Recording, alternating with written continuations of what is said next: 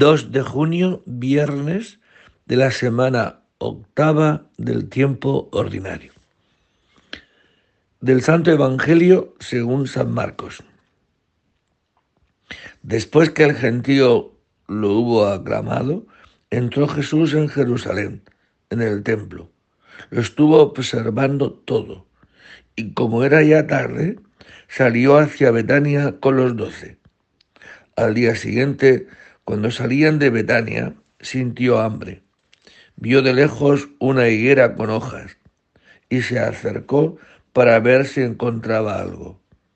Al llegar no encontró más que hojas, porque no era tiempo de higos. Entonces le dijo, Nunca jamás coma nadie fruto de ti. Los discípulos lo oyeron. Llegaron a Jerusalén y entrando en el templo, se puso a echar a los que vendían y compraban en el templo, volcando las mesas de los cambistas y los puestos de los que vendían palomas. Y no consentía a nadie transportar objetos por el templo. Y los instruía diciendo, no está escrito, mi casa será casa de oración para todos los pueblos. Vosotros, en cambio, la habéis convertido en una cueva de bandidos. Se enteraron los sumos sacerdotes y los escribas. Y como le tenían miedo, porque todo el mundo admiraba su enseñanza, buscaban una manera de, acabar con él. Cuando atardeció, salieron de la ciudad. A la mañana siguiente, al pasar, vieron la higuera seca de raíz Pedro cayó en la cuenta y dijo a Jesús, Maestro, mira, la higuera que maldijiste se ha secado.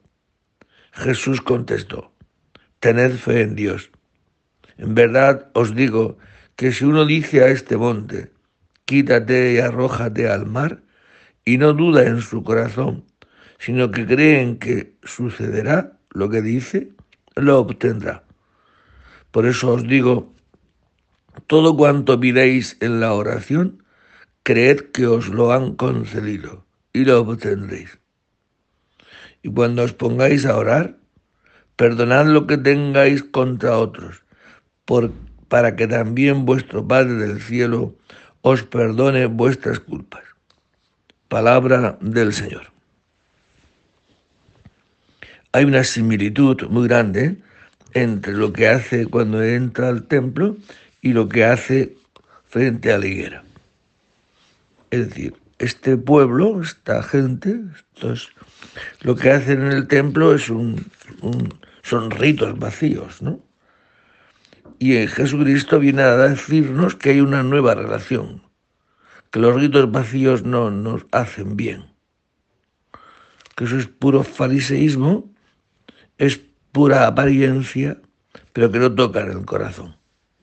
Y Jesucristo con este gesto lo que hace que es, pues decir que mi casa es casa de oración. Y vosotros la habéis convertido en cueva de bandidos.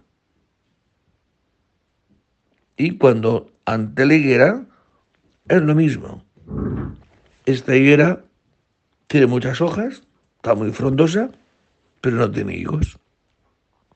Es una religión de apariencias, una religión de puertas para afuera en el sentido de no tocar el corazón, de ritos vacíos de contenido. Y Jesucristo con estos dos gestos está diciendo que la religión es para una relación con Dios, que nos lleve a amar a Dios y nos lleve a amar al otro. Por eso dice, cuando os pongáis a orar, perdonad lo que tengáis contra otros, para que también vuestro Padre os perdone. O sea, rezad sabiendo que, con el corazón, sabiendo que para Dios todo es posible, teniendo un corazón limpio de juicio contra nadie. Estas son las condiciones necesarias para poder rezar y que Dios nos escuche.